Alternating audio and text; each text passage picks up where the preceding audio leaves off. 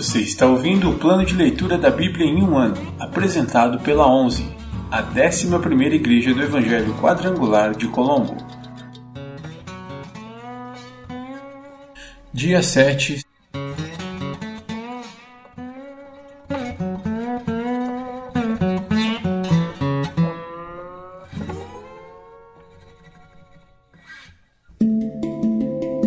Novo Testamento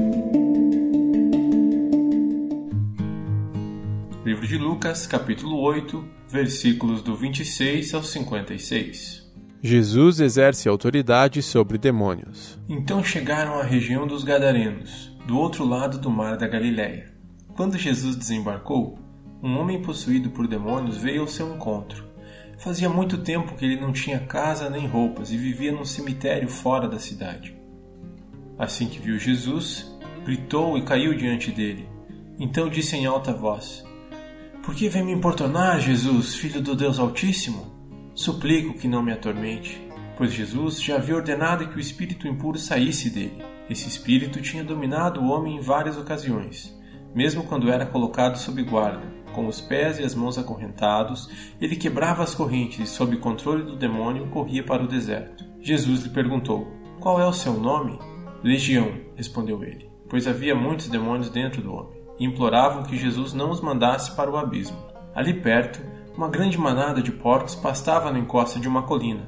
Os demônios suplicaram que ele os deixasse entrar nos porcos. Jesus lhes deu permissão. Os demônios saíram do homem e entraram nos porcos, e toda a manada se atirou pela encosta íngreme para dentro do mar e se afogou. Quando os que cuidavam dos porcos viram isso, fugiram para uma cidade próxima e para seus arredores, espalhando a notícia. O povo correu para ver o que havia ocorrido. Uma multidão se juntou ao redor de Jesus, e eles viram um homem que havia sido liberto dos demônios. Estava sentado aos pés de Jesus, vestido e em perfeito juízo, e todos tiveram medo. Os que presenciaram os acontecimentos contaram aos demais como o homem possuído por demônios tinha sido curado.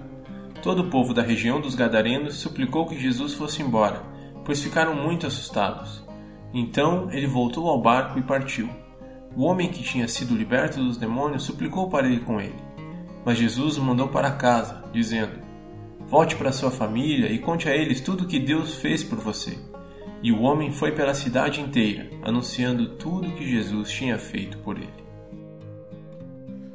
Jesus cura em resposta à fé.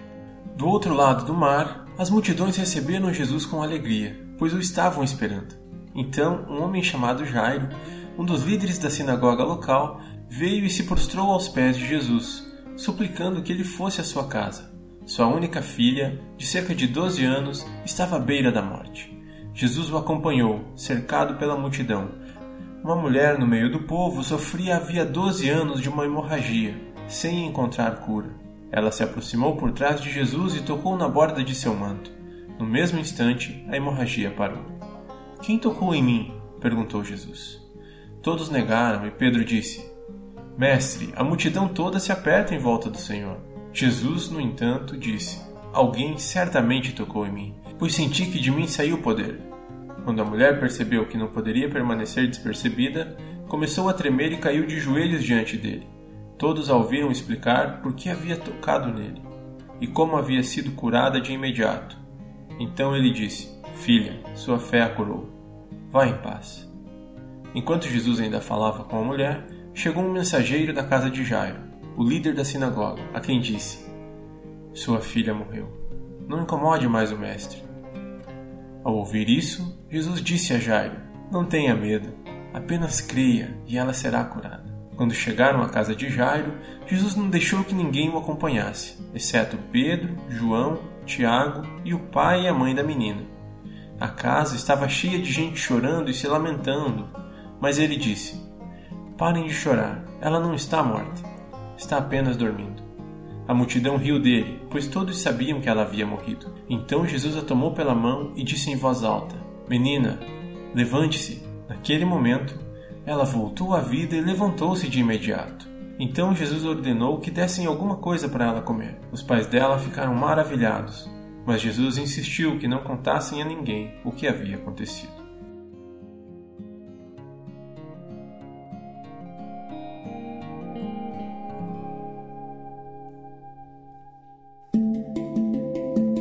Antigo Testamento Pentateuco ou Torá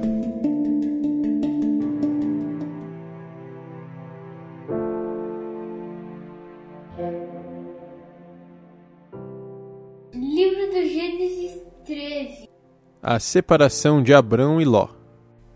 Abrão saiu do Egito e subiu para o Negueb, junto com a sua mulher, com Ló e com tudo o que possuíam. Abrão era muito rico, tinha muitos rebanhos, prata e ouro. Do Negueb prosseguiram em sua jornada, acampando ao longo do caminho em direção a Betel. Por fim, armaram as tendas entre Betel e Ai, onde haviam acampado anteriormente, e onde Abrão havia construído um altar. Ali, Abrão invocou o nome do Senhor outra vez. Ló, que viajava com Abrão, também havia enriquecido e possuía rebanhos de ovelhas, gado e muitas tendas. Os recursos da terra, porém, não eram suficientes para sustentar Abrão e Ló, com todos os seus rebanhos vivendo tão próximos um do outro. Logo, surgiram desentendimentos entre os pastores de Abrão e os de Ló. Naquele tempo, os cananeus e os ferezeus também viviam na terra. Então Abrão disse a Ló: não haja conflito entre nós ou entre nossos pastores. Afinal, somos parentes próximos. A região inteira está à sua disposição. Escolha a parte da terra que desejar e nos separaremos. Se você escolher as terras à esquerda, ficarei com as terras à direita. Se preferir as terras à direita, ficarei com as terras à esquerda. Ló olhou demoradamente para as planícies férteis do Vale do Jordão, na direção de Zoar. A região toda era bem irrigada, como o jardim do Senhor ou como a terra do Egito. Isso foi antes de o Senhor destruir Sodoma e Gomorra.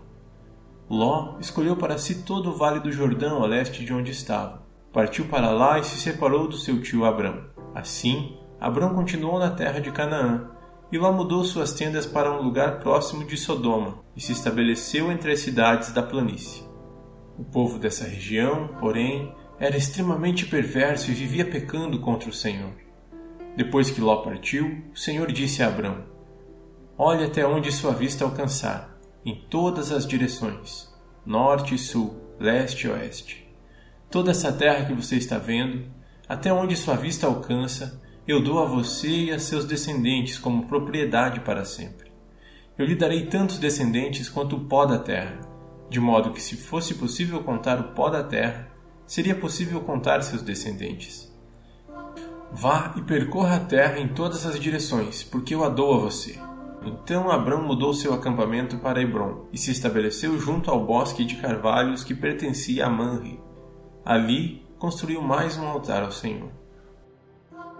Livro de Gênesis, capítulo 14 Abrão resgata Ló. Por esse tempo, houve guerra na região. Anrafel, rei da Babilônia, Arioque, rei de Elazar, Kedorlaomer, rei de Elão, e Tidal, rei de Goim, lutaram contra Bera, rei de Sodoma, Birsa, rei de Gomorra, Sinabe, rei de Admar, Semeber, rei de Zeboim, e contra o rei de Belá, também chamada Zoar. Este segundo grupo de reis reuniu suas tropas no vale de Sidim, ou seja, no vale do Mar Morto. Por doze anos, estiveram sob o domínio do rei Kedorlaomer, mas no décimo terceiro ano se rebelaram contra ele. Um ano depois, Kedorlaomer e seus aliados vieram e derrotaram os refaíns de Asterote Carnaim, os Uzins em Ram, os Emins em Savek Yatim e os Oreus no Monte Seir, até El Paran, à beira do deserto. Em seguida, voltaram e foram a Emispat, hoje chamada Cádiz, e conquistaram o território dos Amalequitas e dos amorreus que viviam em Azazon Tamar. Então os reis de Sodoma, Gomorra, Adimá, Zeboim e Belá também chamada Zoar, se prepararam para a batalha no Vale do Mar Morto. Lutaram contra Kedorlaomer, rei de Elão, Tidal, rei de Goim, Anrafel, rei da Babilônia, e Arioque, rei de Elazar. Quatro reis contra cinco. Acontece que o Vale do Mar Morto era cheio de poços de betume. Quando o exército dos reis de Sodoma e Gomorra fugiu, alguns dos soldados caíram nos poços de betume, enquanto o restante escapou para as montanhas. Os invasores vitoriosos saquearam Sodoma e Gomorra e partiram para casa, levando consigo todos os espólios da guerra e os mantimentos. Também capturaram Ló, o sobrinho de Abrão, que morava em Sodoma, e tudo o que ele possuía. Um dos homens de Ló, porém, conseguiu escapar e contou tudo a Abrão, o hebreu, que morava junto ao bosque de carvalhos pertencente a Manre, o amorreu. Manre e seus parentes, Escol e Aner, eram aliados de Abrão Quando Abrão soube que seu sobrinho Ló havia sido capturado, mobilizou os 318 homens treinados que tinham nascido em sua casa. Perseguiu o exército de Kedorlaomer até alcançá-los em Dan, onde dividiu os homens em grupos e atacou durante a noite. O exército de Kedorlaomer fugiu, mas Abrão o perseguiu até Robá, ao norte de Damasco. Abrão recuperou todos os bens saqueados e trouxe de volta a Ló, seu sobrinho, com todos os seus bens, as mulheres e os outros prisioneiros. Melquisedeque abençoa Abrão. Depois que Abrão regressou vitorioso do conflito com Kedorlaomer e todos os seus aliados, o rei de Sodoma saiu ao seu encontro no vale de Savé, conhecido como Vale do Rei. Melquisedeque, rei de Salém e sacerdote do Deus Altíssimo, trouxe pão e vinho e abençoou Abrão, dizendo: Bendito seja Abrão pelo Deus Altíssimo, Criador dos céus e da terra. E bendito seja o Deus Altíssimo que derrotou seus inimigos por você. Então Abrão entregou a Melquisedeque um décimo de todos os bens que havia recuperado. O rei de Sodoma disse a Abrão: Devolva-me apenas as pessoas que foram capturadas. Fique com os bens que você recuperou. Abrão respondeu ao rei de Sodoma: Juro solenemente diante do Senhor, o Deus Altíssimo, Criador dos céus e da terra, que não ficarei com coisa alguma do que é seu, nem sequer um fio ou uma correia de sandália. Do contrário, o rei poderia dizer: Fui eu que enriqueci Abrão. Aceito apenas aquilo que meus jovens guerreiros comeram e peço que dê uma parte justa dos bens a Aner, Skol e Manre, meus aliados.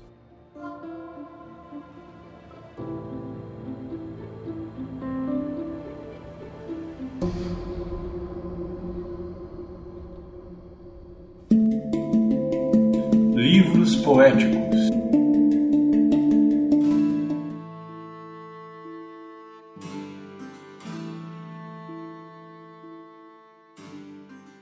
Livro de Salmos, capítulo 7 Salmo que Davi cantou ao Senhor sobre Cuxi, da tribo de Benjamim. Em ti me refugio, Senhor meu Deus. Salva-me dos que me perseguem e livra-me.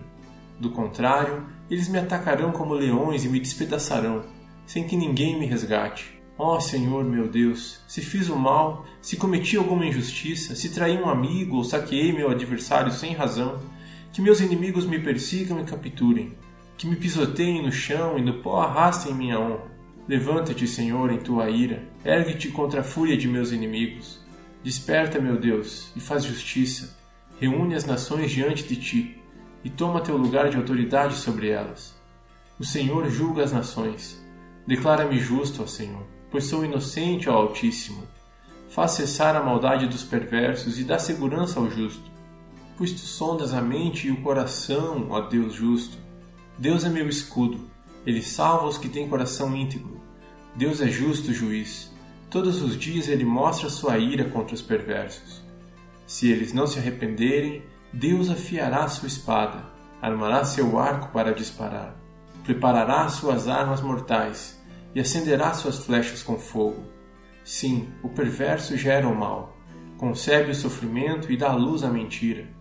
Abre uma cova profunda, mas ele próprio cai em sua armadilha. Sua maldade se volta contra ele, sua violência lhe cai sobre a cabeça.